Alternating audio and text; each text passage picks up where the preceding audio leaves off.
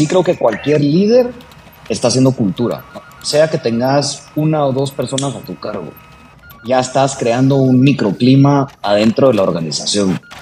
Y desde ya tenés que estarte cuestionando. Ah, yo soy un líder de reclutamiento y tengo tres reclutadores a mi cargo. ¿Qué cultura voy a formar yo acá?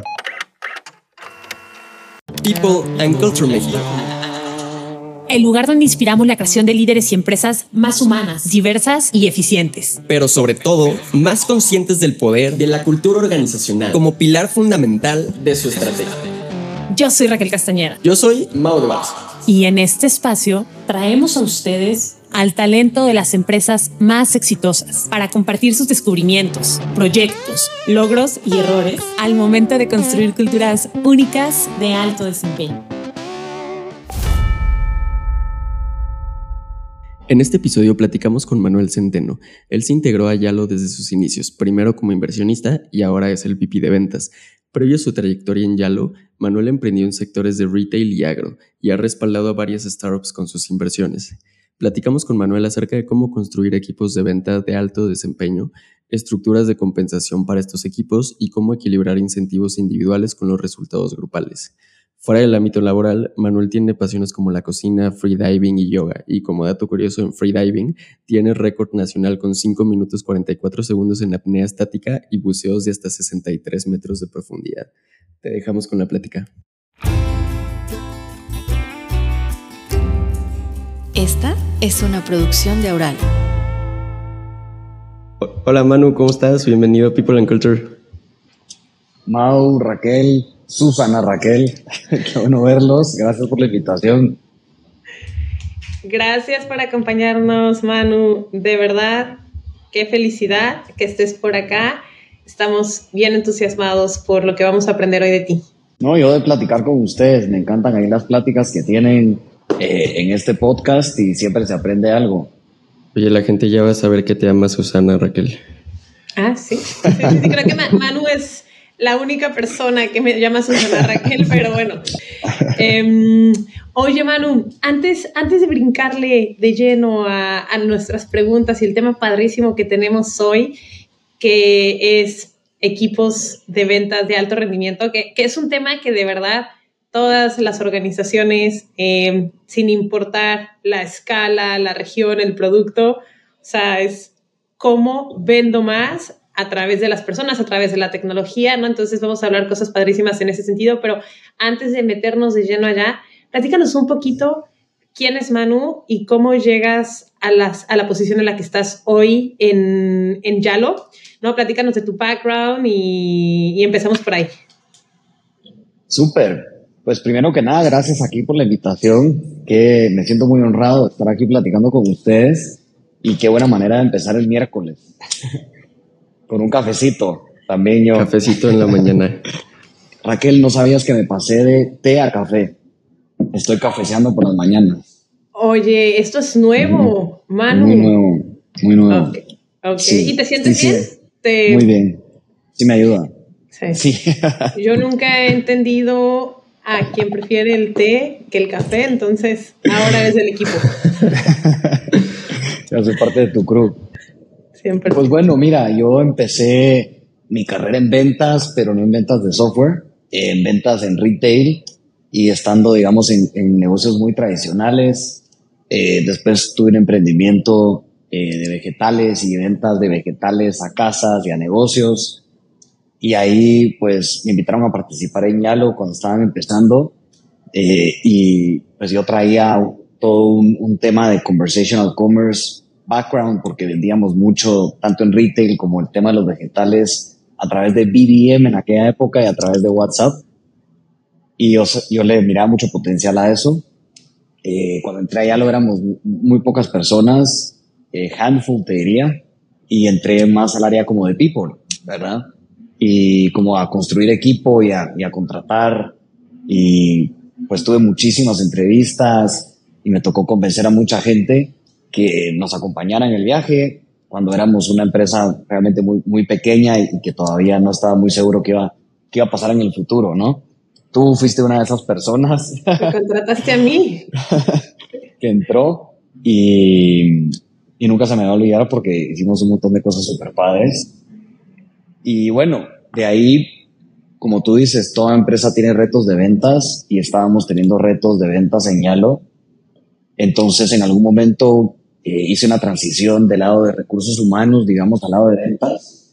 Y rapidito en el lado de ventas me di cuenta que habían muchas cosas similares entre el reclutar gente y el reclutar clientes, ¿verdad?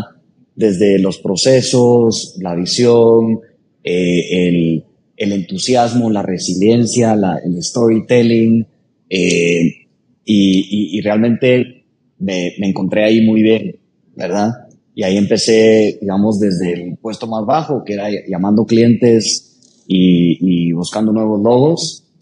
Y ahí fui creciendo poco a poco y llevo pues eh, cuatro años en eso y, y, hoy estoy dirigiendo, digamos, la parte de Norteamérica, África, Europa. Estamos haciendo algo en el Medio Oriente también. Eh, y, y, dirijo un equipo de ventas que está enfocado en esas regiones.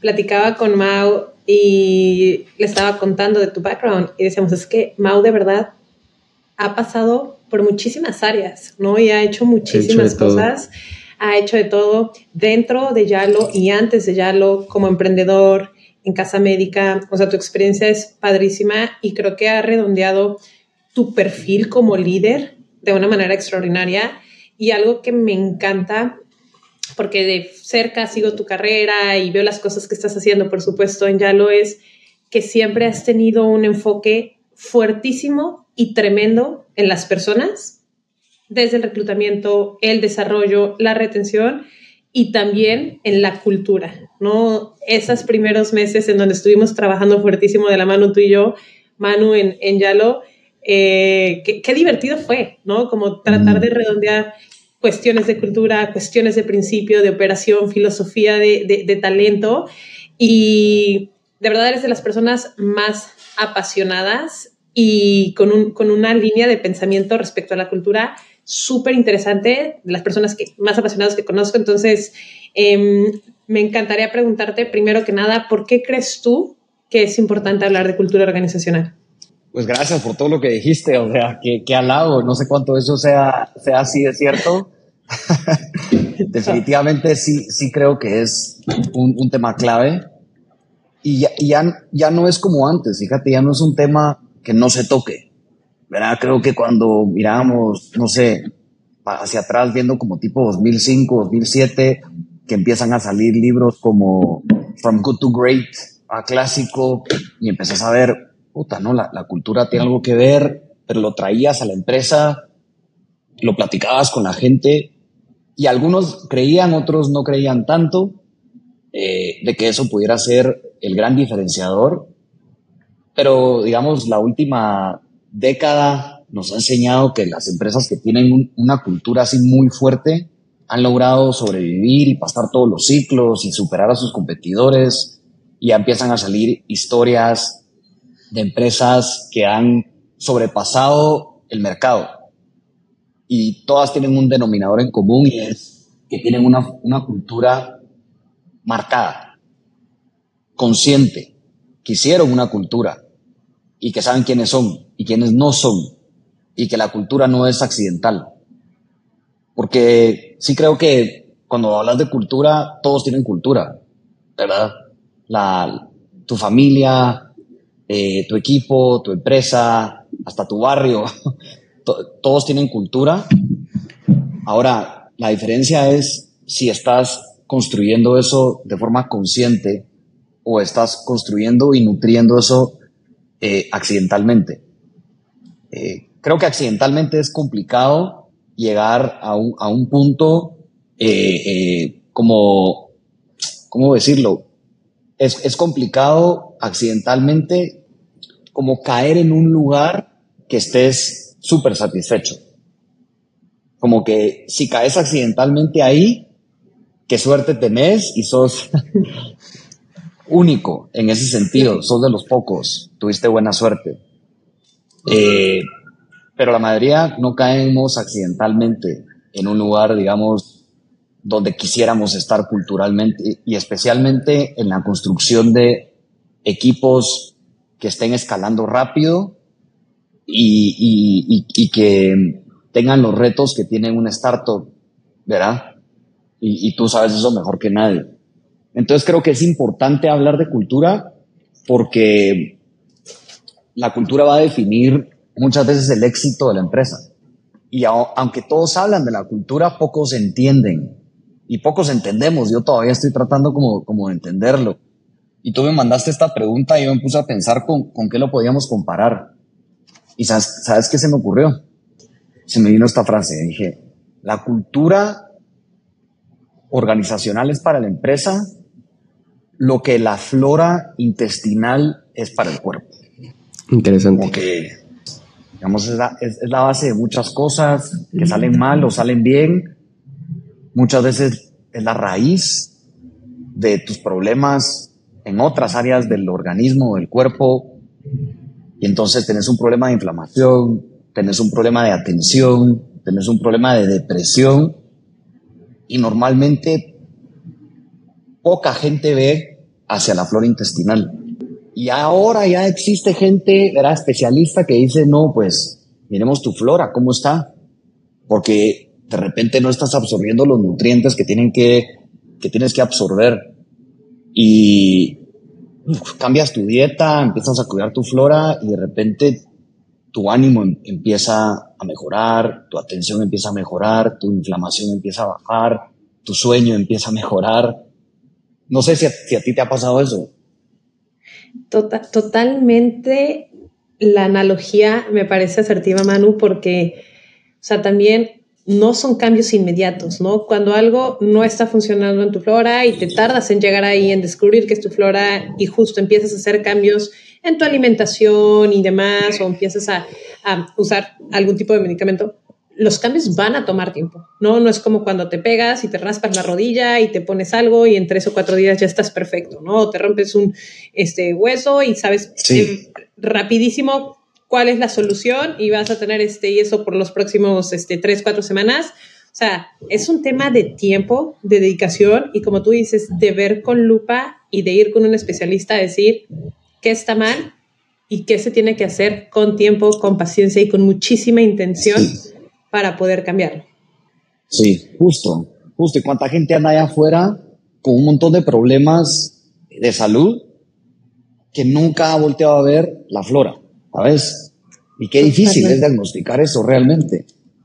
Así siento yo que es un poco la cultura. Y, escribí siete cosas que yo creo que tienen en común. Uno es la, complejidad invisible, que es, es, difícil de, ¿verdad? Como que ponerle un dedo. Dos es el equilibrio, porque hay un equilibrio de, tu flora, ¿verdad? Ahora que salieron todos los probióticos y la gente cree que meterse miles de probióticos es lo mejor y, hay gente especialista que te dice que, por ahí no es. Tema de alimentación constante y la disciplina de andar alimentando tu flora o también de andar alimentando tu cultura empresarial. El diagnóstico consistente para medir dónde está tu flora, dónde está tu cultura. Y creo que tal vez esto es lo más importante y es que es mucho mejor la prevención que la, que la curación. Cuando ya tienes un problema de cultura, así como cuando ya tienes un problema de flora, recuperarse de ese problema no es nada fácil. Y de repente, puta, te dicen, no, te tienes que hacer un ayuno de tres días por, por esto y lo otro, y tenés que restringir todas estas comidas y me sé un poco el tema porque tengo a alguien cercano a mí que pasó por un, tema serio de esos. Y creo que igual con una empresa, es como que si la cultura ya se te jodió muy duro, casi que vas a tener que dejar ir gente, vas a tener que enfocarte solo en eso, como que no va a ser tan fácil así como eh, en dos meses lo vamos a arreglar. Es un indicador de salud general, ¿verdad? Ahora me han estado invitando como a participar en, en algunas inversiones de startups que son digamos, muy pequeñas y si ya empezás a ver que, ah, tiene dos founders, no se llevan bien, ya la gente que está en el equipo ya nota eso o se mira de afuera, ya es, es la salud de esta empresa está, está, está complicada, ¿verdad? Y, y por último, la resiliencia.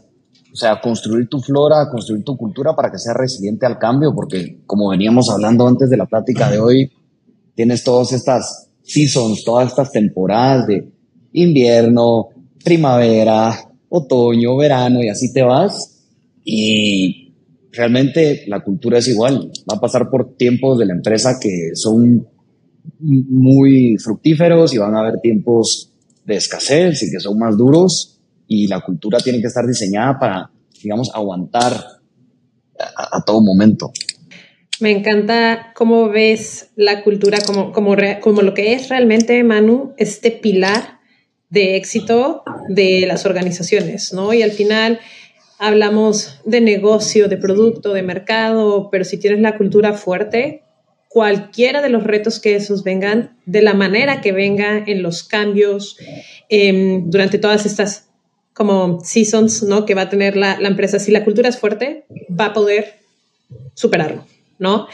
Y, algo que una vez te escuché decir, Manu, que se me hizo bien interesante, em, decías en, en, esta plática, entrevista que tuviste, decías, tu cultura no va a ser para todos, ¿no?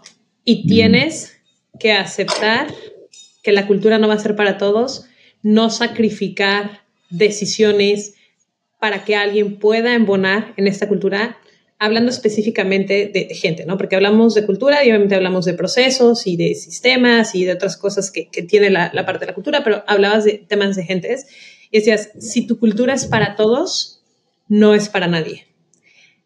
Platícanos un poco más de, qué hay atrás de esa frase y de cómo tú, como, como líder de esta empresa y en otras empresas, has tomado decisiones difíciles para respetar y aceptar cuando una cultura no es para una persona, aunque la persona puede ser extraordinaria en resultados em, o traer muchas otras cosas buenas a la mesa. Súper. Pues mira, Tal vez lo primero que quisiera decir es que el, que cuida la cultura no solo es el líder de la organización o el dueño o el CEO, seguro hay un montón de gente escuchando que, que tiene mucho más influencia en la cultura de lo que cree.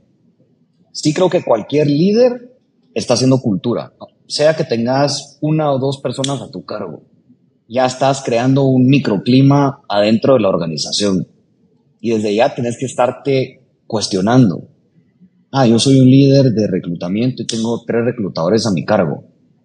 ¿Qué cultura voy a formar yo acá? No necesariamente va a ser exactamente igual a la cultura de la empresa.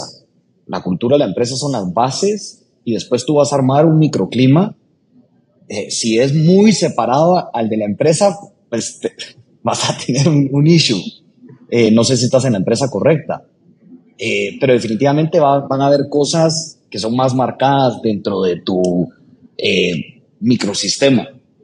Eh, y dentro de ese microsistema, lo primero que te tenés que definir es qué comportamientos son los que yo quiero promover como líder dentro de este grupo.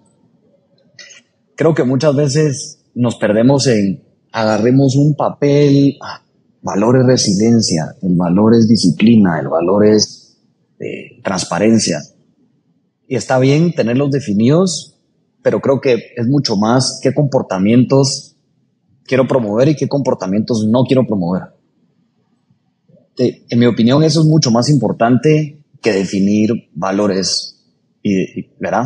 Porque al final del día eso, es lo que se vuelve la empresa, ¿estás de acuerdo? 100%, Manu. Y entonces creo que hay comportamientos que uno quiere promover y comportamientos que no puedes aceptar. Y sí ha tocado aquí en otras empresas y yo lo he visto, digamos, y he aprendido de otros líderes que hacen eso. Y es, tú estás dándole dirección a la cultura, digamos, de, dos formas. Casi que, casi que estas dos son el 80% de tu cultura. Y es, ¿a quién estás trayendo? ¿A quién estás dejando ir? ¿A quién estás trayendo y promoviendo? ¿A quién estás trayendo? No es solo a quién estás contratando, sino a quién estás trayendo hacia arriba contigo, a quién estás jalando a puestos claves.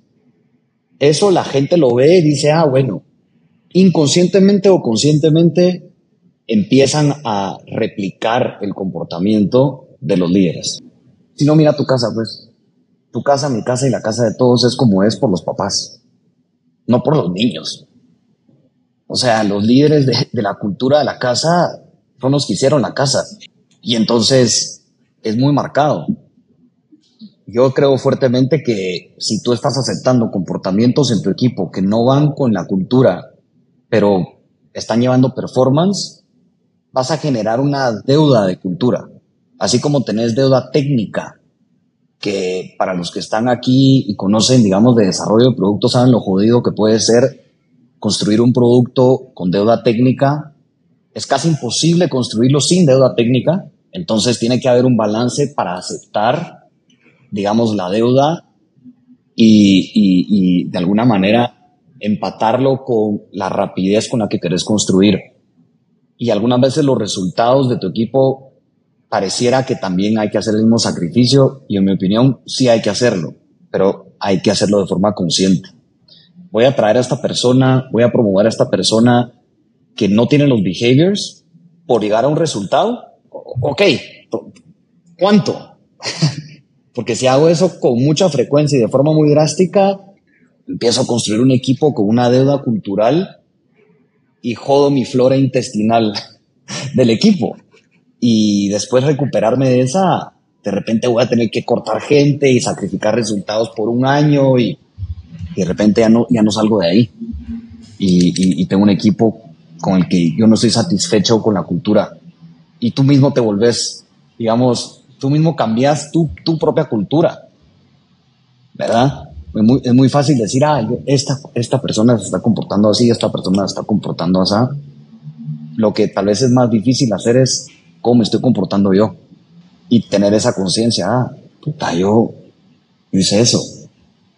Eso, eso, no, eso no, no está cool, eso no va conmigo. Claro, tengo que reconocer con el equipo, miren, esto pasó, esto dije, así reaccioné, mala mía. Eso no es lo que queremos promover. Eh, pueden esperar cosas diferentes de mí a futuro. Eh, y entonces por, ahí creo que es, eh, por lo menos lo que pienso yo.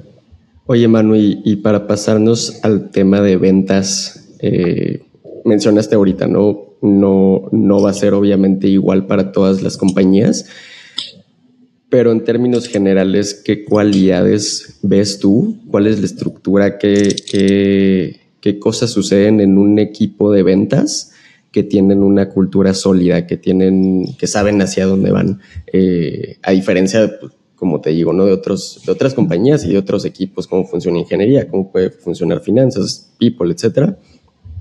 ¿Cómo se ve un equipo de ventas fuerte en temas de cultura? Y si, si pudiera complementar nada más la pregunta, Mau, para aprovechar el conocimiento y la experiencia que, que Manu tiene hablando en, en, equipos de ventas B2B, Manu, ¿no? Que es, que es un reto que, a ver, afortunadamente más organizaciones en México y Latinoamérica están tomando este modelo de negocios, mucho de software, estamos construyendo mucho software en la región que está vendiéndose a grandes empresas, pequeñas empresas, entonces la pregunta de Mau, de, un equipo de ventas de alto rendimiento, ¿qué atributos tiene? Em, muy enfocado a las características de un B2B, de una empresa que vende tecnología. Ok. Eh, yo te diría que lo, primero que se me viene a la mente es claridad. Tiene que haber mucha claridad. Cuando me me ha tocado ahora conocer otros equipos de venta y tal vez la primera pregunta que estoy haciendo ahora es, ¿hay claridad en el equipo? ¿Y a qué me refiero con claridad? Claridad en las metas y objetivos, claridad en el modelo de compensación, claridad en el pitch y en el valor que estás dando, claridad en el problema que estás tratando de resolver. Hay claridad y esa claridad es igual para todos o cada quien está como en, diferente página eh, dentro de ese equipo. Entonces sí creo que la claridad la trae el líder, de su responsabilidad traerla.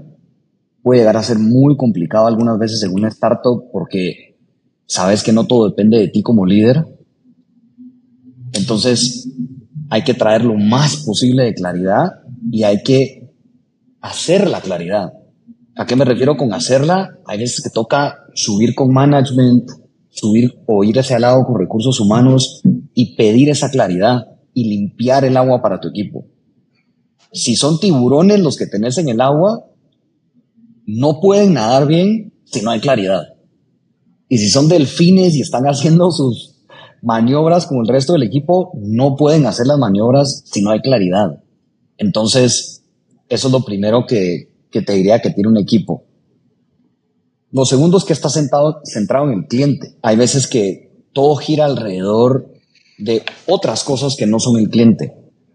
¿Qué está haciendo la competencia? ¿Qué estamos haciendo nosotros desde producto? No tengo el producto, no tengo el pricing, me están ganando acá. ¿Será que la estrategia es la correcta? Y, y todas esas preguntas valen la pena hacérselas. Pero la primera que creo que hay que hacerse es qué problema le estamos resolviendo al cliente. El cliente está confiando en que nosotros lo podemos resolver.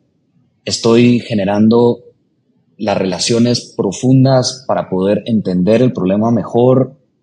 Estoy generando un canal de comunicación entre el cliente y mi equipo de producto para que sigamos construyendo cosas que le agregan valor a este cliente.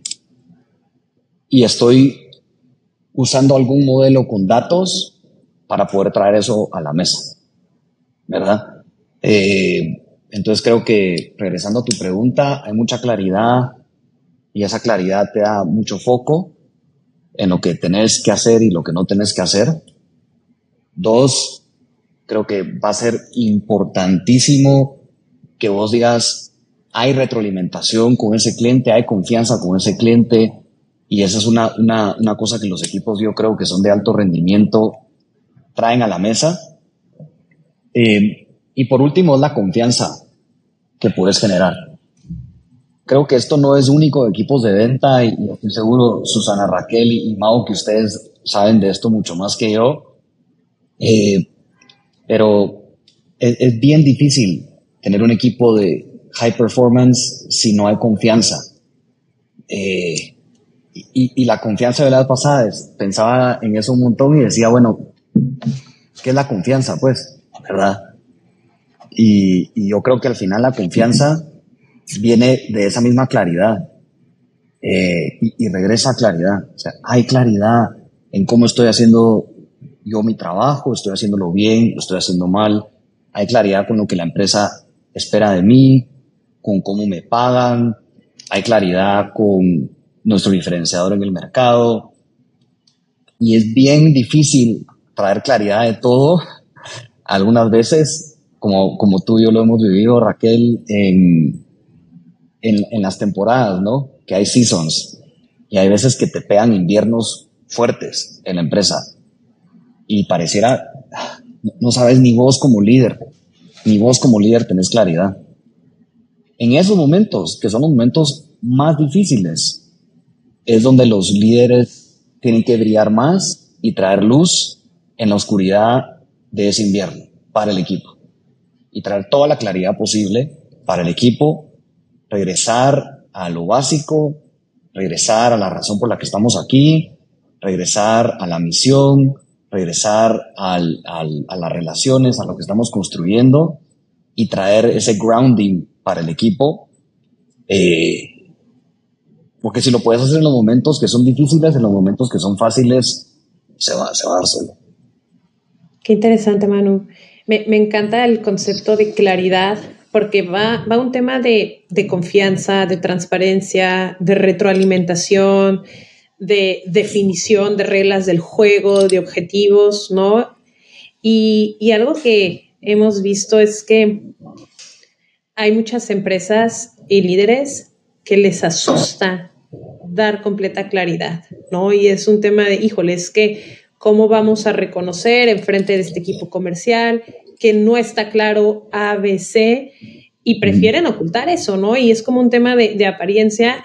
Yo personalmente creo que las personas correctas pueden soportar cualquier situación, ¿no? Y pueden sumar a la situación si no está la respuesta correcta, la, ruta correcta, pues buscamos la ruta correcta y voy a hacer un commit con este tiempo de ambigüedad, pero creo que las personas correctas y las personas más exitosas eh, y brillantes que, he conocido prefieren una transparencia absoluta para saber dónde estamos parados y de ahí poderse mover, ¿no? Y, creo que también otro tema que, que de repente asusta a muchas empresas que están construyendo equipos, Manu, de ventas y en general, es el cambio que va a haber, ¿no? Entonces, nosotros lo, lo vimos en algún momento, la claridad es esta el día de hoy, pero probablemente en tres meses o en seis meses va a cambiar, ¿no? Y a lo mejor hoy la claridad en compensación es que tú tienes un esquema de comisiones sencillo, un porcentaje, y el día de mañana no. El día de mañana tienes una cuota, tienes aceleradores, tienes mínimos, eh, tienes que considerar el costo de producción para tu comisión y esa es la realidad del día de mañana. Pero creo que en las organizaciones da un poco de miedo el aceptar que las cosas van a estar cambiando y poner una realidad que va a decir esto es temporal, ¿no? Temporalmente hoy esta es la estructura del equipo de ventas y, todos hacemos eh, full stack sale, ¿no? Que es como todo, todo, todo te toca a ti. El día de mañana no, el día de mañana vamos a tener otras funciones, otros equipos y creo que en, en entornos que son cambiantes, no nos damos muchas veces el tiempo para decir, así es hoy, te sobrecomunico que así estamos hoy, el día de mañana puede ser diferente y el día de mañana te voy a decir cómo vamos a estar operando con toda la, transparencia y la claridad, ¿no? Lo, dijiste mejor que nadie, así es, y, creo que cuando reconoces que es cambiante, traes gente que puede soportar el cambio. Y es lo difícil de, una etapa como la que está Yalo o como la que está de repente Inco y otras que están así scaling up, que estás en ese como, estás pasando ese valle de ser un startup y, y un scale up ser una empresa más estructurada, más enterprise, querés traerte gente, been there, done that, que vienen de empresas grandes, que traen el proceso, que van a, a traer el proceso para poder replicar y escalar pero muchas veces lo que no trae esa gente es la tolerancia al cambio, a la incertidumbre. Y entonces, cuando traes esos perfiles, creo que es bien importante como filtrar esa tolerancia y es difícil de filtrar. Creo que la mejor manera es ser súper transparente cuando traes a esa gente en el proceso de reclutamiento y decir, mira, estos son seasons. Esto es, o sea, no le llaman el roller coaster de los startups por nada y, te, adelanto que vamos a ir construyendo juntos y que van a haber cambios y van a haber cosas duras y que, verá, no es, no es el, fairy tale que muchas veces se cuenta de las historias de éxito. Eh, no sé qué pensás de eso vos. Totalmente. Justo, justo algo que yo quería preguntar ahorita era cómo, cómo traes a esas personas, ¿no? O sea, ¿cómo puedes identificar que alguien va a tener la capacidad de tolerar y atravesar eh, todos esos altos y bajos? Eh, ahorita decías, ¿no? O sea, pues es la verdad y de frente, ¿no? O sea, las cosas son así y no te voy a mentir, ¿no? Eh, ¿Qué otro tipo de, tácticas o estrategias puedes utilizar para saber que a la persona que estás trayendo es la adecuada para esa situación? Creo que en el proceso de reclutamiento es, es importante dividirlo en dos. Uno son los hard skills y otros son los soft skills. Y los dos son importantes y es difícil decir si uno es más importante que el otro. Creo que depende del puesto, el momento de la empresa y la necesidad que vayas a tener. Yo te diría que el tema de resiliencia al cambio viene del lado de los soft skills y lo que yo trato de, ver es si esta persona tiene relaciones a largo plazo, de pareja, amistades, hijos, papás, otras empresas, amigos, hobbies, deporte. o sea, no es solo un tema de, ah, está casado desde 30 años. No, o sea, que no se malentenga, o sea, no hay que malentender, ¿verdad? De todo. Y no en todo tener relaciones a largo plazo, pero que haya un patrón de decir a ah, esta persona ha vivido las, y, y, de nuevo a, los seasons, ¿verdad, Raquel? Ha vivido los seasons de estas relaciones. Toda relación de pareja, de familia, de amistades, hobbies, deporte, tiene las temporadas, tiene los inviernos, y si esta es una persona que ha logrado ser resiliente yo llevo corriendo 30 años, llevo corriendo 15 años. ¿Crees que nunca se ha jodido la rodilla, la espalda, el tobillo? Pero sí fue, hizo su terapia, regresó a correr. ¿Entendés? Tengo mis amistades del colegio, de la universidad, de mi primer trabajo. Eh, todo eso, quiera que no, en mi opinión, puede ser que esté mal, ¿verdad? Al final es una opinión, pero empezás a ver esos patterns y decís, ah, esta es una persona que ha sobrevivido malas temporadas, ¿verdad? En, otras, en otros aspectos de su vida y ha seguido adelante. Manu, mencionas eh, resiliencia, poderse adaptar al cambio y me encanta que lo busques a través de historias no relacionadas solo a lo profesional, ¿no? Que es algo que creo que muchas personas y organizaciones hacen. Decir, déjame ver tu currículum y te juzgo con tu currículum, con lo que me puedas decir de tu currículum. Al final somos personas que contamos historias, ¿no? Y en nuestras historias de vida pueden estar esos proxies que a lo mejor no son tan evidentes en un currículum o en una historia profesional. Em, entonces me encanta que, que, pongas este punto sobre la mesa de cómo podemos rascarle de otra manera a conocer otra parte de una persona, ¿no? Em, ¿Qué otras cosas buscas tú en la gente que contratas en tu equipo? Buena, buena pregunta, ¿verdad? Eh, yo trato de, buscar personas que tengan cierto mindset eh, y que ese mindset sea un mindset de crecimiento continuo. Y entonces trato de encontrar personas que traigan un patrón de haber sobresalido en las cosas que hacen. No tenés que ser el número uno de tu clase, no tenés que ser el que hizo tres horas en la maratón, eh, no tenés que ser, ¿verdad? el, número uno en todo, pero que hay ciertas cosas en tu vida donde has, te ha ido mejor que los demás y que sean varias. Y eso va a enseñar, en mi opinión, a alguien que sea competitivo, alguien que le guste aprender, alguien que le meta horas a diferentes cosas en las que esté apasionado y alguien que se apasione. Porque si digamos, esa pasión que tenés por lo que sea que te guste hacer, es la pasión a la que queremos tap into y tú querés tap into en tu trabajo. Entonces, si eres apasionado en otras cosas, y tal vez doy un paso para atrás, hay gente que es muy apasionada en algunas cosas y no es apasionada en su trabajo. ¿Sabes? Y hay gente que simplemente es difícil sacar, sacarle pasión porque tal vez no, ha encontrado lo que le apasiona. Eh, entonces, ver gente que es apasionada por su familia, por su deporte, por, no sé, jardinería, me he topado gente, o sea, ¿entendés? O sea, videojuegos, lo, que sea que te apasione. y si también te apasiona lo que vas a venir a hacer acá, entonces vamos por buen camino. Y si a las cosas que te apasionan tú te entregas y tienes una costumbre y un historial de haberte entregado, lo que trato de buscar en las entrevistas es que me cuenten cómo se han apasionado, el tiempo que le metieron, sea trabajo o no trabajo, y su proceso para volverse cada día mejor en la pasión en la que estén.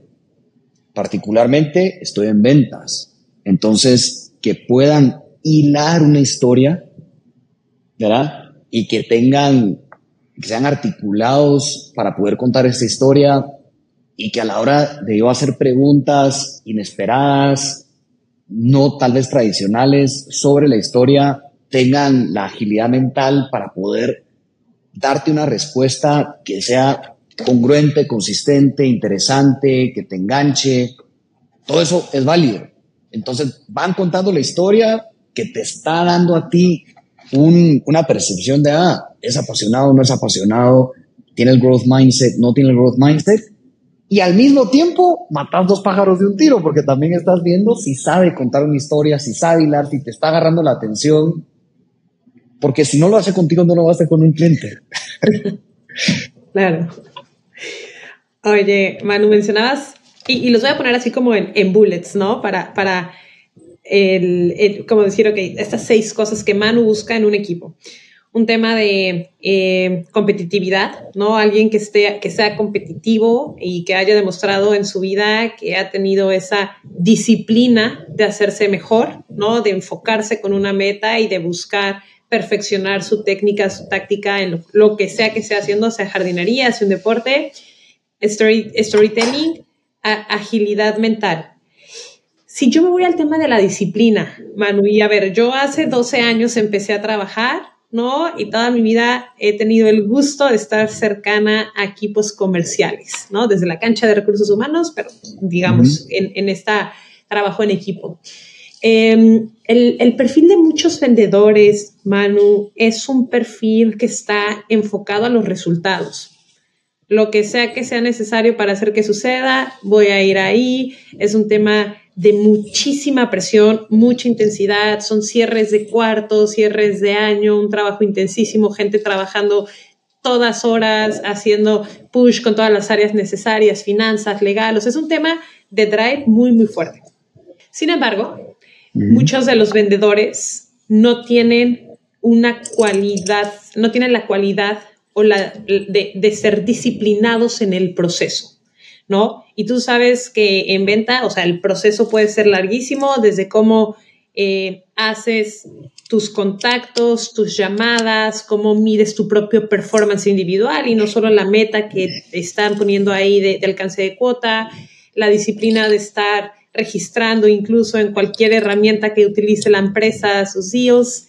¿Cómo crees que puede afectar o beneficiar esta falta de disciplina en el performance de un equipo de ventas y cómo puede un perfil en donde a lo mejor naturalmente no se nos da el ser disciplinados y el ser sistemático, porque somos un poco más de impulso, eh, tener esa, empezar a tener esa disciplina para operar. Súper. Pues mira, yo creo, yo creo que la, disciplina como tal es, es, curioso cuando empiezas a rascarle de dónde viene la disciplina, por qué la gente es disciplinada. Y yo, yo doy un paso atrás ahí y lo primero que trato de entender es cuáles son las cosas en las que querés que el equipo sea disciplinado. Y entiende el equipo por qué, primero vos como líder, entendés por qué esa disciplina es importante para el resultado. Segundo, podés o no podés transmitirle al equipo la importancia de esa disciplina. Porque yo no necesito que sean disciplinados en todos, ni nadie necesita ser disciplinado en todo. Pero hay ciertas cosas que si no sos disciplinado, te van a afectar en el resultado. Por ende, te van a afectar compensation, tu carrera y todo lo que queremos construir juntos. Entonces, y son cosas básicas, no son cosas complejas. Y entonces, no puedes pedirle disciplina a este tipo de perfiles en todo, sino, mi opinión, tenés que reflejar en lo que es realmente importante. Y la disciplina está en los inputs que te hacen llegar a tu meta. En el equipo tratamos de promover tres o cuatro disciplinas. Una es la disciplina de hacer pipeline. Entonces tenemos ciertos días enfocados a hacer pipeline. Y, y, todo el equipo entiende la disciplina de sentarte y no hacer nada más que pipeline. Y esa disciplina tiene una métrica que se mide consistentemente. Ese es tu coverage, le llaman, es tu cobertura. Tu cobertura es tu cuota versus tu pipeline. ¿Estás cubierto o no estás cubierto? Y esa cobertura se tiene que medir semanal, como parte del forecast. Creo realmente que la diferencia entre los buenos líderes de ventas y los excelentes líderes de ventas es que los buenos están enfocados en cuántos deals estás trayendo, cómo se están moviendo los deals, cuánto pipeline estás generando. Ese es un buen líder de ventas.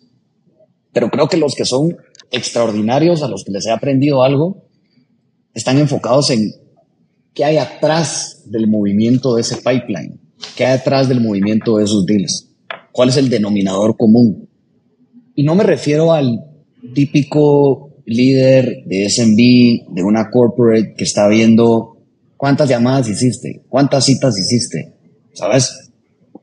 De eso no se trata. Eso es, eso es un dashboard y ayuda cuando tienes equipos tal vez small and medium business con 50 vendedores.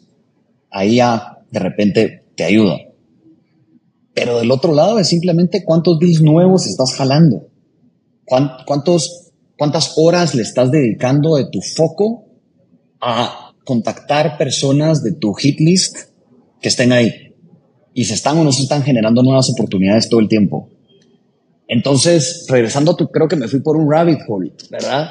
Pero regresando a tu pregunta, que conecte la gente con la importancia de esa disciplina y no lo van a ver como un tema de disciplina, sino lo van a ver como un input para su resultado. Que sepan que vos estás encima de ese input y tu trabajo como líder es estar exigiendo que ese input esté mejorando todo el tiempo y que el KPI esté claro. Y se va a ver, va a ser muy notorio las personas en el equipo que le están metiendo al input versus las que no le están metiendo al input y el equipo solito empieza a entender, ah, no, esta persona le dedica horas a este tema de pipe, lo hace así, sigue el proceso y miren cómo va. Y esta otra la despidieron el Q pasado porque no hay forma que llegue al coverage y, y, que vaya y era la persona que, digamos, iba, no iba con la disciplina de los inputs. Mira, para el emprendedor no importa lo que le afecte. Entonces tenés que encontrar una forma de que le afecte. ¿Me entendés? Hay que encontrarle. Todo te llega a afectar de vuelta. No, que si el proceso legal no tiene esto, ok, tu deal no te lo pueden reconocer. Ah, ok, entonces me afecta. No, que Customer Success necesita para poder hacer el account plan. Si no lo haces, Customer Success te va a quitar cinco horas la otra semana para que le expliques deal por deal. ¿Quieres eso vos? ¿Quieres pasar tu tiempo con Customer Success o querés estar haciendo pipe y estando con los clientes? El tema del CRM, te doy un ejemplo muy real que literalmente está, está pasando ahorita en Yalo. Ok, es importante meter todos los deals en el CRM, pero más importante que eso es que, que los deals te cuenten una historia. Ok, ¿por qué? Porque queremos saber cuáles ganamos y cuáles perdimos y queremos saber cuáles son los denominadores comunes de las pérdidas y de las ganancias. Ahorita tenemos un QBR que empieza mañana. Lo que estamos haciendo es un análisis de todos los deals del año que perdimos y todos los deals del año que ganamos. ¿Cuáles son los denominadores que tienen en común? Si es un use case, si es cierta plática, si es un SKU, si es un territorio, eh, si es una forma en que se hizo la propuesta, si es una bonificación o muy probablemente varias cosas en común. Ahora, ¿por qué como vendedor te importa esto? Porque imagínate que Mauricio fuera un vendedor, yo le digo, Mauricio, aquí está tu territorio, aquí está tu territorio. Son 50 cuentas. Nos quedan solo seis meses del año. Si vos y el equipo tienen la disciplina y tuvieron la disciplina todo el año de estar metiendo en Salesforce las razones por las cuales ganamos, perdimos, la calificación del cliente. Entonces yo puedo sacar toda esa data y ahora, a mediados de año, te puedo dar insights que te van a ayudar a cerrar mejor, a cerrar más rápido, a cerrar más grande. ¿Por qué? Porque yo te puedo decir, de tu hit list hay 50 clientes, pero hay 14 clientes que tienen este denominador en común. Y es que tienen distribución directa y hacen esto. ¡Pum! Y de esos 14, lo que más les movió la aguja, fíjate que fue la venta de este plan de Customer Success. Y hablamos con todos ellos y algo que les encantó fue que los fuimos a ver en vivo y que hicimos un workshop. Y todos ellos tienen este workshop en común, mira. Y por si fuera poco, los sentamos con este partner que les ayudó con un tema de eh, professional services y les puso una célula dedicada. Entonces, enfoquémonos en estos 14, andate con este playbook que es donde más rápido pudimos cerrar y te va a ir mucho mejor que si te enfocas en otros. Y eso lo hacemos gracias a que se está llenando Salesforce. Ahora, si estás llenando Salesforce porque Finanzas dijo que se tiene que llenar Salesforce y no sé quién dijo que se tiene que hacer y no hay meaning atrás, yo soy el primero que no lo voy a llenar ni lo voy a explicar al equipo. tiene que haber un meaning atrás, una razón. Claro, porque si no puede ser muy fácil, es el huevo la gallina, ¿no? Oye, es que no estoy llegando a mis metas porque estoy perdiendo el tiempo y haciéndole los números a finanzas y por eso no tengo tiempo de ir con los clientes, ¿no? Y huevo la gallina y quién gana ahí, ¿no? Pues en realidad, pues todos pierden. Sí. al final lo que dices tú, Raquel, de vuelta a los incentivos, de vuelta a lo que te afecta, y es el trabajo del líder. Al final, como hablábamos, el líder tiene que traer claridad. Entonces, si hay cosas que se tienen que hacer, tu trabajo como líder es traer claridad de por qué se tienen que hacer y cómo te va a afectar. De acuerdo.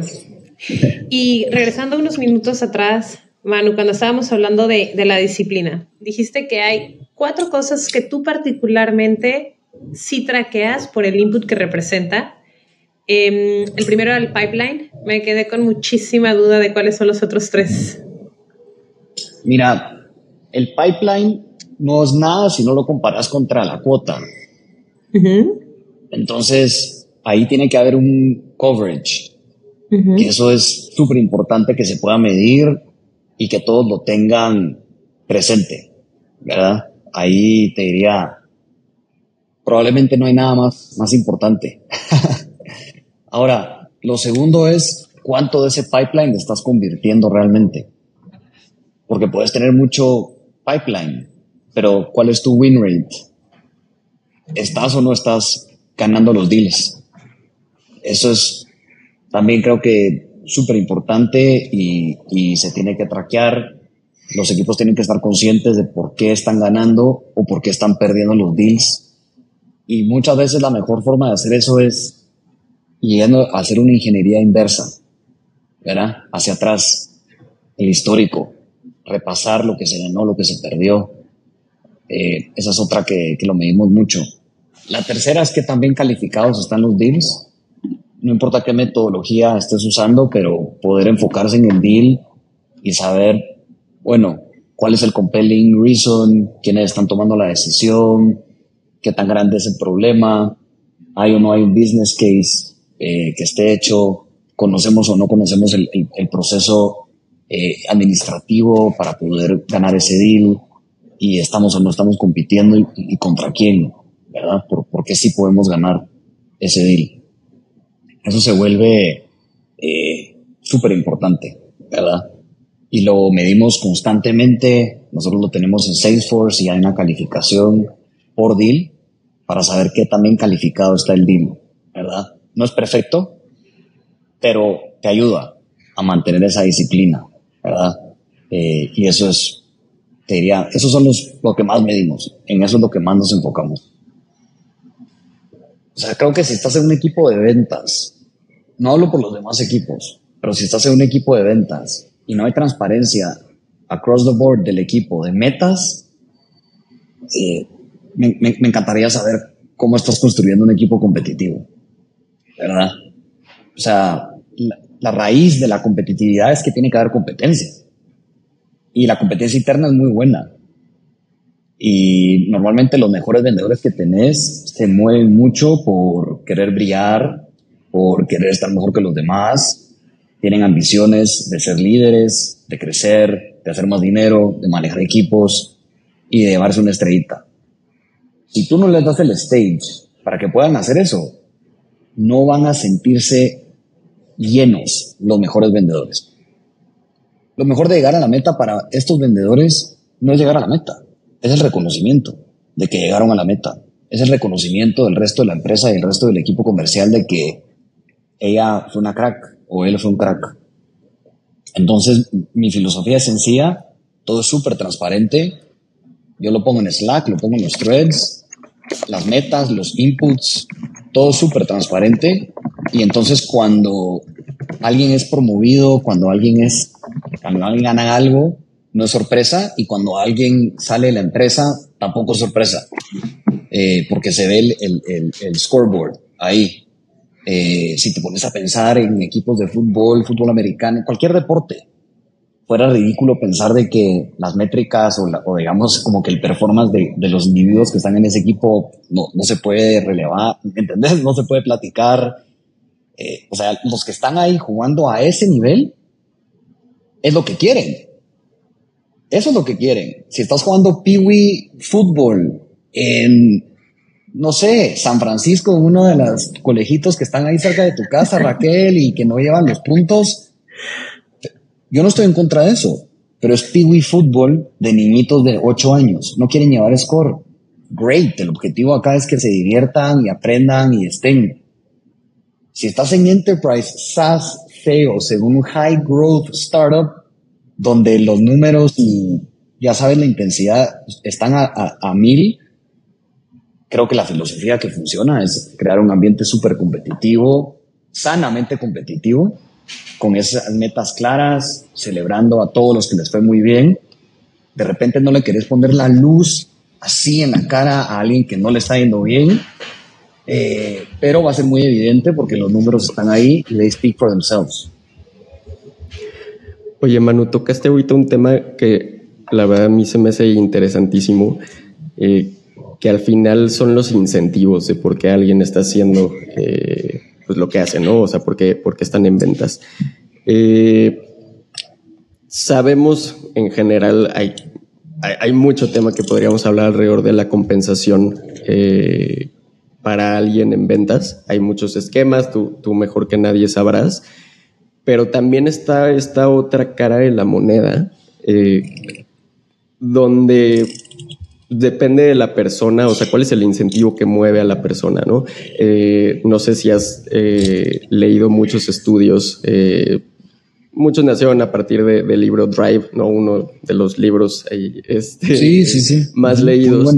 Y, justamente una de las partes decía, ¿no? O sea, aún para equipos de ventas, el ponerle la zanahoria eh, y en este caso el dinero para llegar a la meta, a veces puede ser contraproducente y a veces no, ¿no? Lo que ellos dicen es, para trabajos muy repetitivos, para trabajos muy, muy estándares que ya sabes lo que tienes que hacer, pues sí, el incentivo monetario y pues vender más te da más dinero, si ganas, si vendes menos, te dan menos dinero. Puede funcionar si es muy repetitivo, ¿no? Pero pues hay muchos trabajos y justamente de ventas y más B2B que requieren más que simplemente hacer una tarea repetitiva, ¿no? O sea, requiere imaginación, requiere entender al cliente, ¿no? ¿Cuál es su problema? Y estos estudios, no, no, no porque lo diga un estudio, pero en general lo que dicen es probablemente puede ser contraproducente ponerles nada más el dinero eh, y la zanahoria para lograr el objetivo, ¿no? Termina siendo peor. Pero la realidad es que aquí en China los equipos de ventas se mueven, o sea, hay infinidad de esquemas de compensación que al final está el dinero ahí, ¿no? O sea, quiero, quiero saber tu opinión, eh, dicho esto, de cómo es un esquema de compensaciones que no está únicamente basado en dinero, ¿no? Entre más vendas, mejor te va y está. Y justamente cómo apelar a lo que dices, ¿no? O sea, a la forma de ser de la persona, la persona que está trabajando porque le gusta hacerlo, ¿no? O sea, y, no solo porque le pones la zanahoria, que esté el dinero y ya está, ¿no? Que al final puede ser contraproducente. Súper. Eh, sí, creo que lo, lo, que estás diciendo es, es muy cierto. Creo que si te enfocas solo en el dinero, va a ser vas a dejar una parte importante de lo que incentiva a la gente afuera de la ecuación, eh, de la ecuación de incentivos, de motivación, y al final eso va a afectar tu resultado, ¿verdad? Ese libro de Drive lo, lo explica muy bien. ¿Qué creo yo? Creo que tiene que haber un equilibrio entre este tema que se llama la zanahoria y este otro tema que es todo tus drivers intrínsecos de lo que te va a llenar. En el tema de la zanahoria, creo que el error más grande que cometen las startups, y lo cometimos en ya muchos años, desafortunadamente, es pagarle a los vendedores por Q. Y me refiero a, este Q tienes una meta y si se te fue el Q, se jodió la cosa y empiezas desde cero el siguiente Q. ¿Verdad? Pagar mensualmente está re bien, pero que la meta sea anual. Ese fuera el primer tip que yo les daría. Lo hicimos too late, nunca es too late, porque fue hace poco, pero cambió toda la dinámica del equipo. Porque entonces estás construyendo algo y un territorio long term. Y en enterprise, donde las ventas pueden ser ciclos de un año, entonces no te no sientes como que, ah, ya se me fue. ¿Sabes? O sea, cuando, ah, ya se me fue, ya, ya ni te esfuerzas. Eh, entonces, para ser claros, una meta anual, para darte long term, pero te pago mensual sobre esa meta. Entonces estás recibiendo todos los meses compensaciones fuertes pero va en base a una meta y a una construcción de un plan anual. Eh, lo que hemos visto en el mercado, que es lo que funciona, es tener algo 50-50. Creo que todo el mundo sale a tratar de inventar. Nosotros salimos a, tratar de inventar. Sé que Raquel sabe de muchas empresas que han salido a inventar también. Yo creo que en temas de compensación no hay que salir a inventar. O sea, ya, está inventado, pues. O sea, hay varias recetas súper claras y eventualmente lo que yo veo es que toda startup ya cuando va por su serie CD ya es como que no, esto de estar inventando, no, a ver, ¿cuál es el modelo que, que funciona? Traigámoslo. ¿Por qué? Porque tenemos a no sé quién que le prometimos que se va a llevar un porcentaje del deal de no sé qué y se nos salió y ahora todos, o sea, pasa de todo ahí. Y entonces, eso es para el tema de la zanahoria. Y para el tema de lo, intrínseco, creo que si traes a la gente que trae un growth mindset y la gente está mejorando cada día, aprendiendo cada día y convirtiéndose en un mejor profesional y hasta en una mejor persona por estar en ese equipo, eso es muy rewarding para el equipo. Es muy, o sea, creo que te da mucha satisfacción. Y si eso se hace con un equipo que es unido, te da aún más. Nos sucedía aquí, Mau, con el tema de venir a la oficina. Estaba alguien que venía de otra empresa y yo le decía, mira, aquí venimos a la oficina ciertos días, nos vemos. Y tuve que invitar a este candidato para ver cómo era la dinámica. Porque lo que él me decía es, mira, a mí también me obligaban a ir a la oficina, pero yo iba y la gente estaba con sus headphones, nadie se hablaba, se desaparecían, nadie te ayudaba, no había convivencia. Eh, y, entonces creo que ese, ese, esa segunda parte de que haya una comunidad y que estés creando comunidad y que te sientas que estés contribuyendo a una comunidad y que la comunidad esté contribuyendo a ti y que estés creciendo y que estés haciendo un network y que estés haciendo amigos y que estés siendo reconocido interna y externamente y que te estés volviendo un mejor profesional y que digas, yo voy a salir de aquí mejor de lo que entré. Me lleve la zanahoria o no me lleve la zanahoria voy a salir con nuevos rituales, con nuevas disciplinas, con nuevos soft skills, con nuevos hard skills, con nuevas relaciones. Eso mueve muchísimo a la gente, algunas veces, como tú dices, hasta más que la zanahoria. Claro. A mí me, me costaba un poco al inicio de mi carrera y, y, usted sabe que yo soy toda este, apasionada y este tema de impacto y a ver, a mí, a mí me mueve mucho eso, ¿no? Y me costaba de un inicio como decir, oye, ¿por qué, porque en, perfiles comerciales la gran parte de la motivación es un tema de dinero, ¿no? Y me acuerdo perfecto una, una de las llamadas que tuve con un super candidato eh, que dije, oye, pues, ¿por qué quieres esta posición? ¿Qué buscas, papá? Y me dijo, ah, es que quiero un bote más grande. Y nunca lo voy a olvidar, ¿no? O sea, esta persona quería un bote más grande, me dio mucha risa, me sacó de onda y dije, real que por eso te vas a unir acá. Y, híjole, si una persona quiere un bote más grande y va a hacer lo imposible por tener un bote más grande, lo imposible dentro de las reglas de la empresa y los incentivos que pongamos y la, dónde tienes que ser disciplinado y dónde no, si esa es su motivación y, eso es lo que realmente busca esa persona, perfecto, ¿no? Digo, lo, lo importante es que traiga todo para hacer todo lo que es necesario para tener un bote más grande. Y a lo mejor no está pensando en el impacto y en el long term y otras cosas, pero creo que también es bien importante reconocer que las personas queremos cosas distintas, ambicionamos cosas distintas y mientras seamos muy leales y muy aferrados a nuestras ambiciones, pues está bien, ¿no? Y lo que tú mencionabas, Manu, vendrá, vendrá como parte de, ¿no? Vendrá como parte de estar en el equipo correcto, en la cultura correcta, ese crecimiento, ese aprendizaje pero pues si alguien quiere un bote más grande y lo puede obtener en este lugar donde estamos mientras la empresa gana, todos estamos, todos estamos perfectos, ¿no? Em, yo, yo estoy esperando comprar mi bote chiquito para luego poder comprar un bote más, más grande para poder decir eso.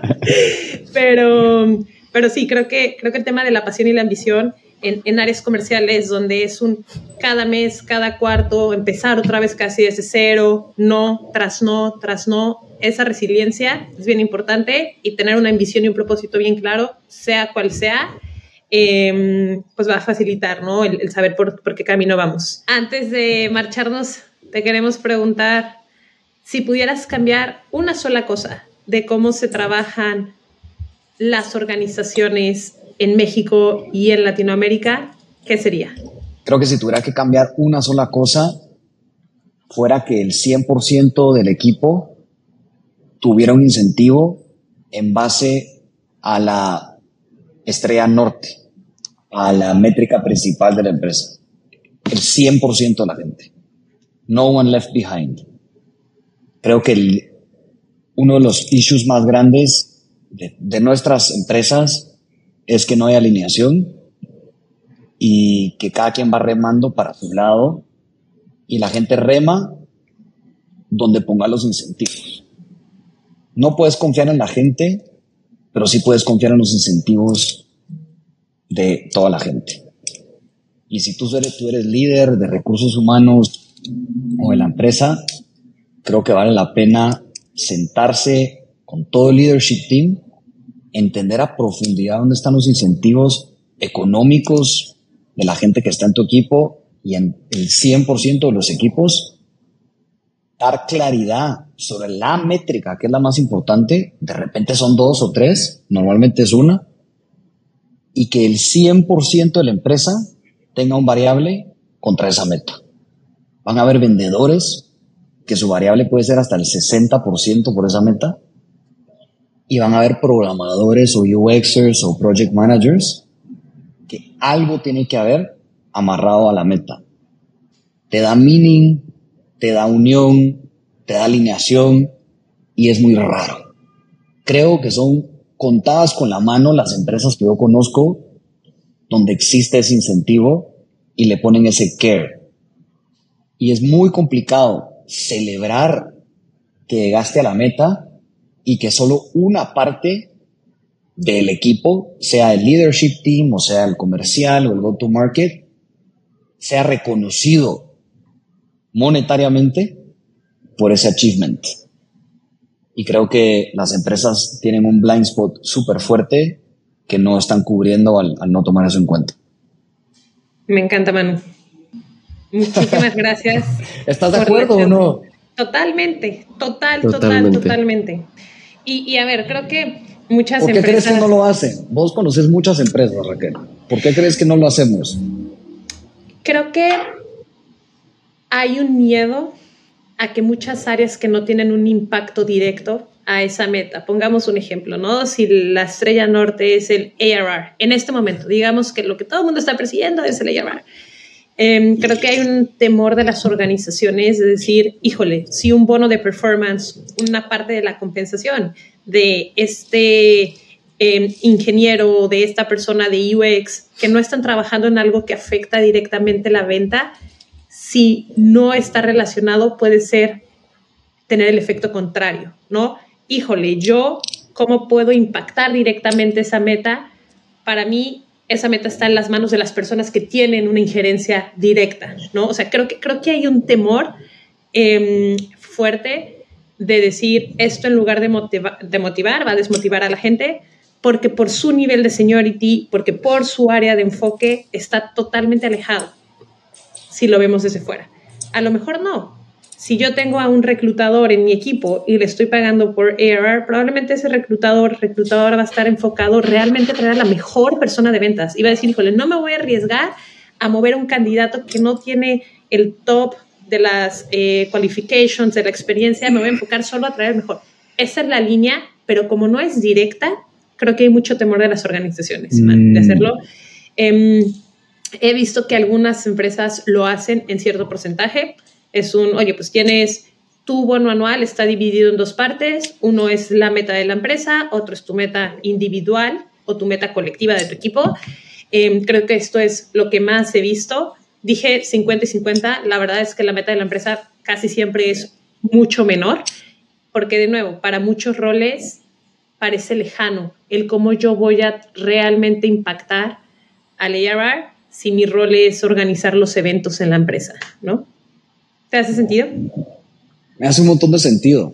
Y, y realmente ese, ese, miedo creo que es por dos, dos cosas. Uno, o, o, que, más bien, ¿qué resolves al hacerlo? Creo que resolves dos cosas. Uno, todo lo que se hace en la empresa tiene que tener un impacto en la meta final. Y el trabajo del, del, leadership team y el líder de ese equipo es hacer esa conexión y traer esa claridad. Otra vez regresamos al tema de claridad. ¿Cómo hacer este evento nos va a pegar en la meta? ¿Cómo hacer este producto nos va a pegar en la meta? ¿Cómo hacer este hire nos va a pegar en la meta? ¿Cómo apagar este fire técnico nos va a pegar en la meta? Lo que sea que hagas va a pegar en la meta. Pero ahí viene un segundo issue, que es Sí, pero ¿será que la meta de este año o la meta del otro año? O sea, yo estoy construyendo un producto que ni va a salir. Totalmente. Y entonces creo que resolves un segundo problema, que es, esto es long term. Esto es long term. Vos estás en producto y estás en un producto que sale hasta el otro año. Perfecto. El otro año va a impactar y vas a estar acá para recibir, digamos, ese, ese incentivo de vuelta incentivar que venga gente a la empresa que lo esté viendo como long term. Creo que varían las filosofías y cada quien tiene derecho a nivel individual de unirse a la empresa que quiera. Pero habiendo dicho eso, creo que la flora intestinal de la empresa, la cultura, se beneficia muchísimo de tener gente que quiera estar long term, que quiera hacer, que quiera hacer carrera, que quiera estar, y hay que traer gente nueva, y hay que reciclar, y hay que hacer cortes, y hay que todo eso es parte de, pero la gran masa debería ser gente que quiera estar, crecer, construir equipos y crecer en conjunto con la empresa. Y si estás en un high growth startup que está creciendo de 50 personas a 500 personas en los próximos cinco años, no hay por qué no, no pudiera haber ese camino para ti y para, para, para crecer. ¿Verdad? Eso es lo que creo, ¿verdad? No, total, totalmente, Manu. Y, creo que aquí es, es una situación complicada para muchas empresas que necesitan dar resultados en tres meses, en seis meses, nueve, doce, por cualquier tipo de commitment con inversionistas, con clientes. Creo que malamente se ha llevado a las organizaciones y algunos líderes a tener una visión un poco más de corto plazo, cuando debería de ser varias velocidades, varias dimensiones al mismo tiempo, ¿no? ¿Cómo aseguramos el corto, el mediano plazo? Pero como tú dices, esto es una carrera de años, ¿no? O sea, no estamos pensando en lo, cómo nos vamos a ver en un año únicamente, cómo nos vamos a ver en tres, en cinco años, pero creo que hay un temor grande de muchas organizaciones de qué pasa si no llego a tres, seis, nueve o doce meses, ¿no? Sí, sí. Pero estoy totalmente de acuerdo contigo que al final es un maratón ¿no? Y, en ese maratón, en esa carrera de años, con esa lealtad de gente, con esa lealtad también de la empresa que da a la gente, pues está el crecimiento real, ¿no? Y está el, mayor impacto y las mejores experiencias. Em, creo que tiene que estar muy bien diseñado, como para, tú dijiste anteriormente, claridad. Claridad de que estos son los incentivos y por qué existen estos incentivos, y que todo el mundo lo entienda, ¿no? Agree, agree. Hey, qué buena plática. Quedamos conectados. Mau, un gusto haber platicado contigo también. El gusto es mío, Manu. Gracias, Manu. Un abrazo. Estamos hablando. Chao. Comparte este podcast y ayúdanos a crear culturas únicas y empresas más humanas. Búscanos en todas las redes sociales como People and Culture México y no olvides seguirnos. Esta es una producción de Aural.